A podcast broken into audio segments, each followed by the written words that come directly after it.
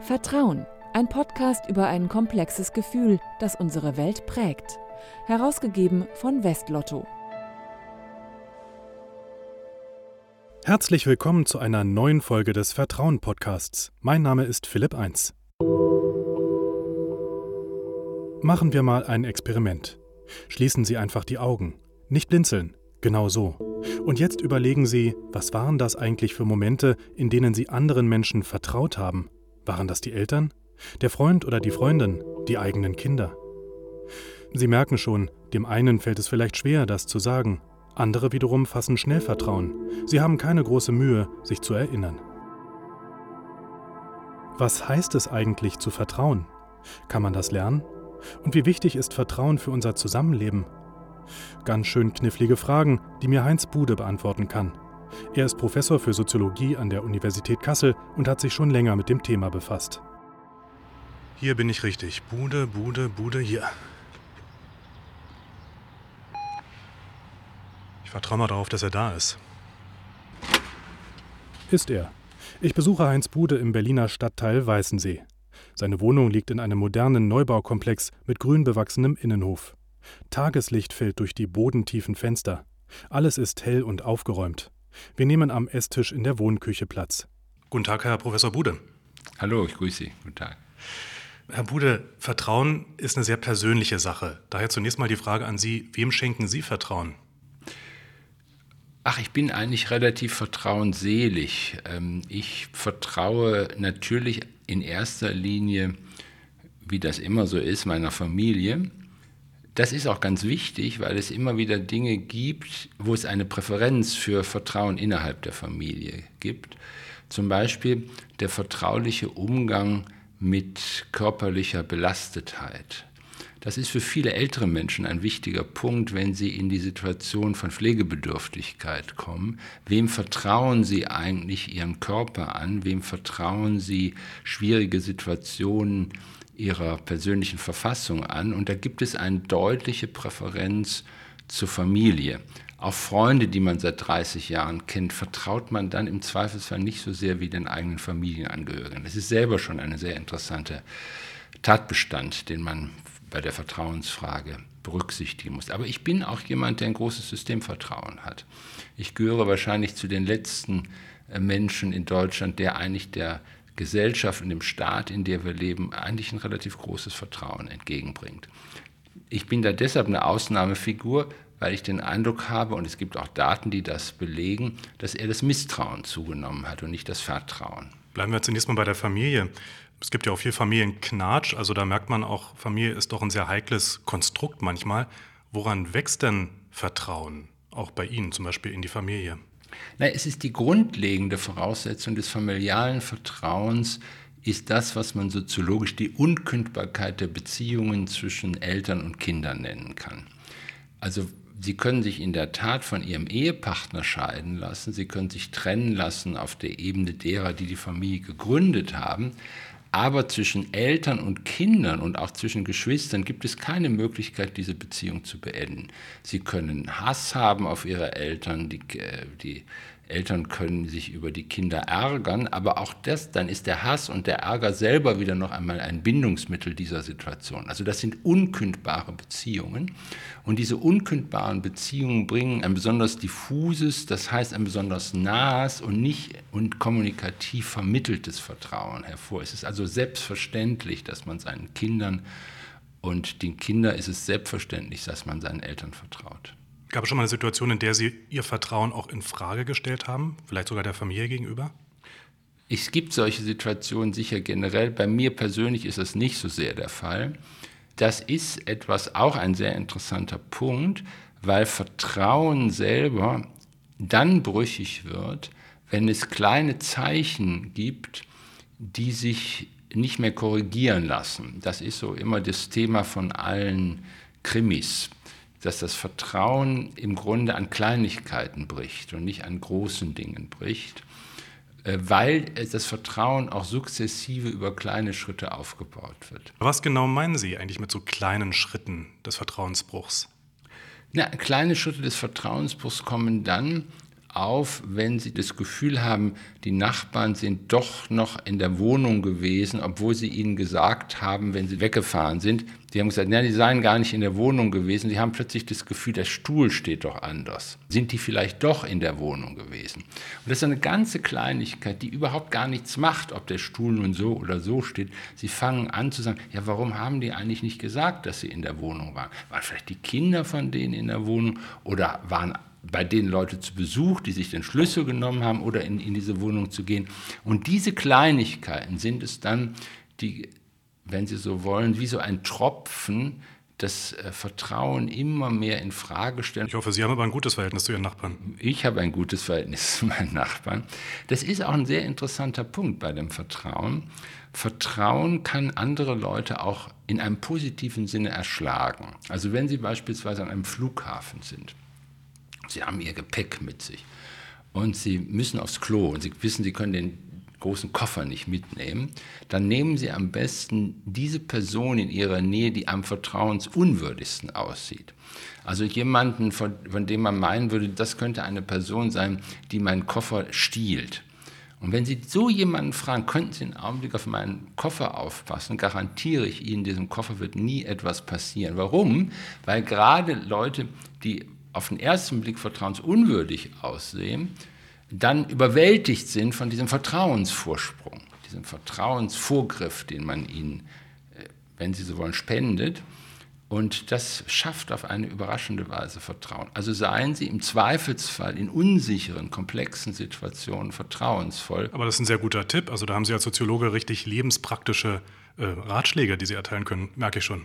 Ich habe eine Menge lebenspraktischer Ratschläge, weil Soziologie ja nichts anderes ist, als die Rätsel unseres gemeinsamen Lebens zu erkunden.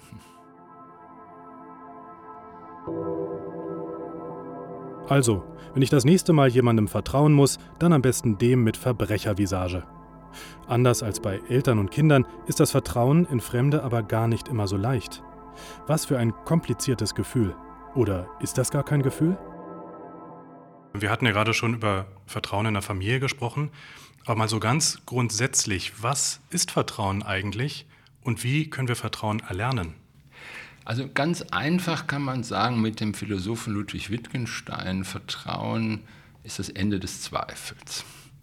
Vertrauen stellt sich dann ein, ich habe das schon angedeutet, wenn Situationen der allgemeinen Kontrollierbarkeit nicht mehr gegeben sind, wenn Sie wissen, Sie können nicht alles kontrollieren, Sie können nicht kontrollieren, ob der Arzt richtig diagnostiziert, Sie können nicht kontrollieren, ob die Nachbarin, der Sie den Schlüssel gibt, das auch gut verwaltet, dieses Vertrauen, das sie ihr schenken. Und das ist die Situation, wo Vertrauen sehr, sehr wichtig ist, nämlich in Situationen der Unkontrollierbarkeit meiner Lebensverhältnisse weiter handeln zu können.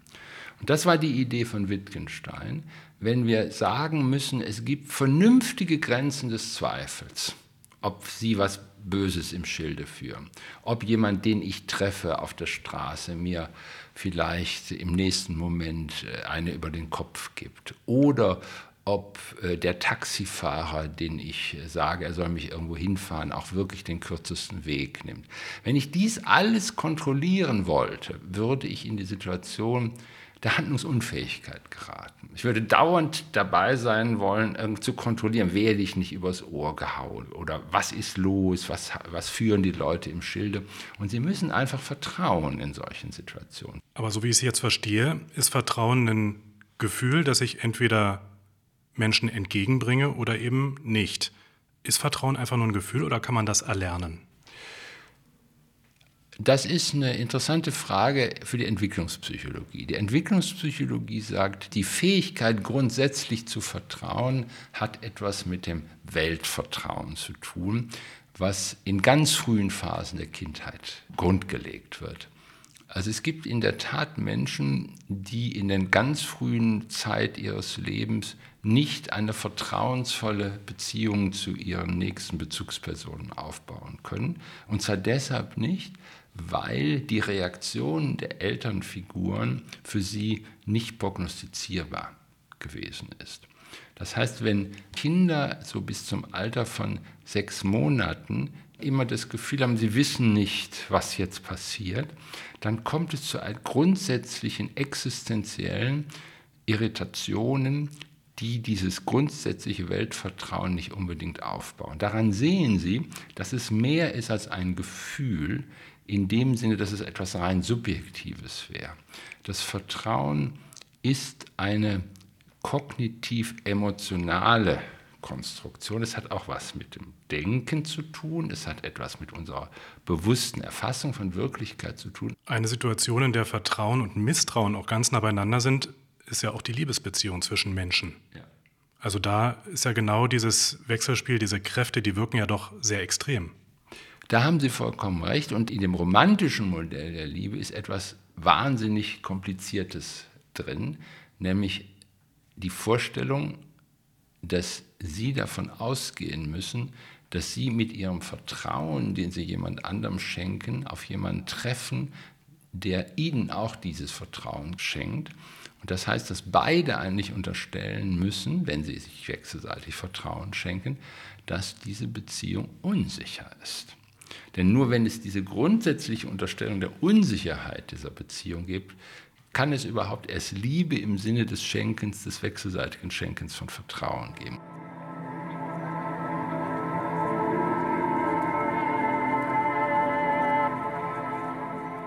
Heinz Bude meint damit, nur wenn wir den Menschen um uns herum vertrauen, sei es dem Busfahrer, der uns zur Arbeit fährt, dem Arzt, der für unsere Gesundheit sorgt, oder auch dem eigenen Partner, können wir unseren Alltag bewältigen. Vertrauen ermöglicht es uns zu handeln. Wollten wir alles kontrollieren, gibt es nichts als Stillstand. Das gilt auch in der Liebe. Doch wir vertrauen nicht nur Menschen, sondern auch ganzen Berufsgruppen zum Beispiel, wie Ärzten, Journalisten und Politikern, die wir gar nicht kennen. Oder gar Organisationen wie dem Staat. Kommen wir vielleicht mal von den Personen zu den Institutionen. Wie kann man so etwas Komplexen wie einer Partei oder überhaupt einer Institution Vertrauen schenken und auch Vertrauen aufbauen? Naja, an der Schule können Sie es wunderbar sehen. Also ein Sinn der Schule ist, dass man in der Schule lernt, quasi zu autonomem Handeln in der Lage zu sein. Und die Erlangung von Autonomie setzt ein ungeheure Vertrauen voraus, dass diese Institution das gut macht, gut meint mit einem. Also das ist für die Kinder aber auch für die Eltern eine ganz wichtige Voraussetzung. Und wenn sie anfangen, wiederum Institutionen zu misstrauen, dann haben wir das ganze Problem der Kontrolle da. Also Eltern wollen Lehrer kontrollieren, Lehrer wollen Kinder kontrollieren. Und dann misslingen die grundsätzlichen pädagogischen äh, Leistungen der Institution Schule. Das gilt übrigens auch für den Staat. Also es gibt viele Menschen in unserer Gesellschaft, die nicht glauben, dass sie ihr Recht finden werden, wenn ihnen Unrecht geschieht, weil sie dem Staat nicht vertrauen, weil sie den staatlichen Institutionen, also beispielsweise dem Rechtssystem, nicht vertrauen. Und es ist sehr interessant, ich bin zum Beispiel jemand, der sehr dem Rechtssystem vertraut. Und man könnte sagen, ja, du hast es auch leicht. Du hast eine relativ komfortable Lebenssituation, du hast ein relativ stabiles Einkommen als Beamter. Dir ist es leicht zu vertrauen. Und das stimmt auch in gewisser Weise. Wenn ich prekär beschäftigt bin, das heißt keine lebenslange Beschäftigung habe äh, und möglicherweise immer darauf achten muss, ob mir nicht gekündigt wird, dann ist es sehr viel schwieriger zu vertrauen. Das ist ein sehr, sehr wichtiger Punkt. Wenn eine kritische Masse in unserer Gesellschaft nicht mehr den Eindruck hat, dass sie im Zweifelsfall ihr Recht von beispielsweise den Rechtsinstitutionen bekommen, dann haben wir ein gravierendes Problem für unser Zusammenleben.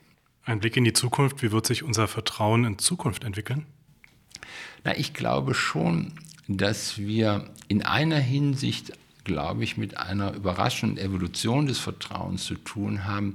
Es gibt ähm, Generationen heute, die dem sogenannten Digitalen insofern vertrauen, als sie sagen, das ist eine Lebensrealität, mit der man umgehen muss. Das ist, hat vielleicht unangenehme Seiten, aber ich habe kein grundsätzliches Misstrauen mehr darin. Das können Sie daran sehen, dass so viele Leute so viele Daten preisgeben und eigentlich es irgendwie richtig finden, dass man, weil man für Google nichts bezahlt, eben mit seinen Daten bezahlt und mit seinen Datenspuren, die man hinterlässt. Und das ist eine sehr interessante Geschichte, weil für manche in unserer Gesellschaft dieses Systemvertrauen in Google als völlig irrational erscheint. Und für die allermeisten, glaube ich, jedenfalls diejenigen, die, sagen wir mal, nach 1990 geboren sind, es für völlig selbstverständlich ist, dass man dieser digitalen Welt im Prinzip vertrauen muss. Das ist so ein merkwürdige, auch eine Scheidelinie in unserer Gesellschaft. Die Digital Natives vertrauen, die Nachlerner im digitalen Vertrauen nicht. Und das ist eine interessante Entwicklung.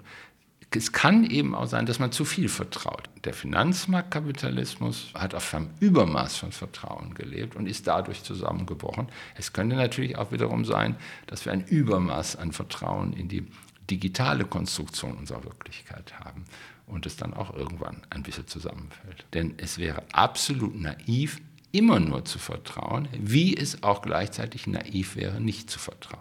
Die Leute, die nicht vertrauen, sind eigentlich naiv, weil sie nichts über das Leben wissen. Aber wenn man nur vertraut, ist man auch naiv, weil man nicht weiß, dass man ab und an auch kontrollieren muss, weil man weiß, es gibt auch böse Menschen, es gibt auch Leute, die einen betrügen wollen und es gibt auch Politiker, wo es Grund gibt, denen nicht zu vertrauen. Also zwischen Vertrauen und Kontrolle aus diesem Zwiespalt kommen wir wohl nicht mehr raus. Herr Bude, vielen Dank für das Gespräch. Ich danke Ihnen.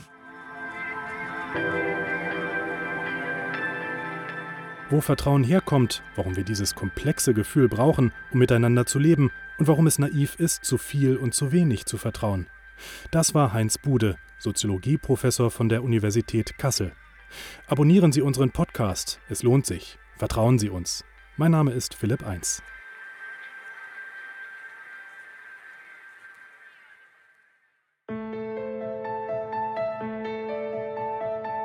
Vertrauen, der Podcast zum Blog von Westlotto. Mehr dazu unter www.vertrauen.blog.